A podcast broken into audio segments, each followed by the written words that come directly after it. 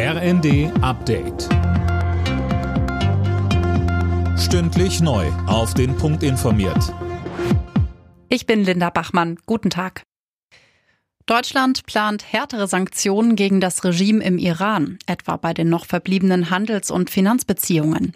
Die Proteste gegen die Mullahs hatten gestern einen neuen Höhepunkt erreicht. Dirk Justus. 40 Tage nach dem Tod der Kurdin Massa Amini sind Zehntausende Menschen im ganzen Land auf die Straße gegangen. Sie riskieren damit auch von Sicherheitskräften erschossen zu werden.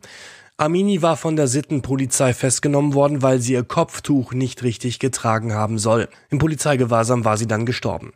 Unterdessen hat es einen Anschlag der IS-Terrormiliz auf eine schiitische Pilgerstätte im Iran gegeben. Dabei starben mindestens 15 Menschen. Finanzminister Lindner stellt heute die Herbststeuerschätzung vor. Gegenüber der Prognose vom Mai können Bund, Länder und Gemeinden nach Handelsblattinformationen bis 2026 mit rund 110 Milliarden Euro mehr rechnen. Das dürfte auch an der Inflation liegen. Werden Waren teurer, wird mehr Mehrwertsteuer eingenommen. Bundesgesundheitsminister Lauterbach will auch die Kinderkliniken finanziell und von Bürokratie entlasten. Man sei kurz vor der Vollendung eines entsprechenden Gesetzes, sagte der SPD-Politiker in der ARD.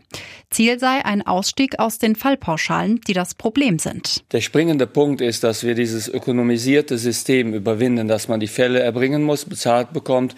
Und wenn man nicht genug Fälle erbringt, bekommt man weniger Geld, die Klinik kommt in Probleme. Jetzt soll es so sein, dass man 100 Prozent des Budgets bekommt, auch dann, wenn man 20 Prozent weniger Fälle erbringt.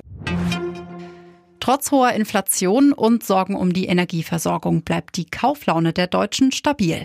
Die Stimmung habe sich in diesem Monat etwas beruhigt, bleibe aber angespannt, heißt es vom Marktforschungsunternehmen GfK. Für nächsten Monat erwarten die Experten sogar ein besseres Konsumklima. Alle Nachrichten auf rnd.de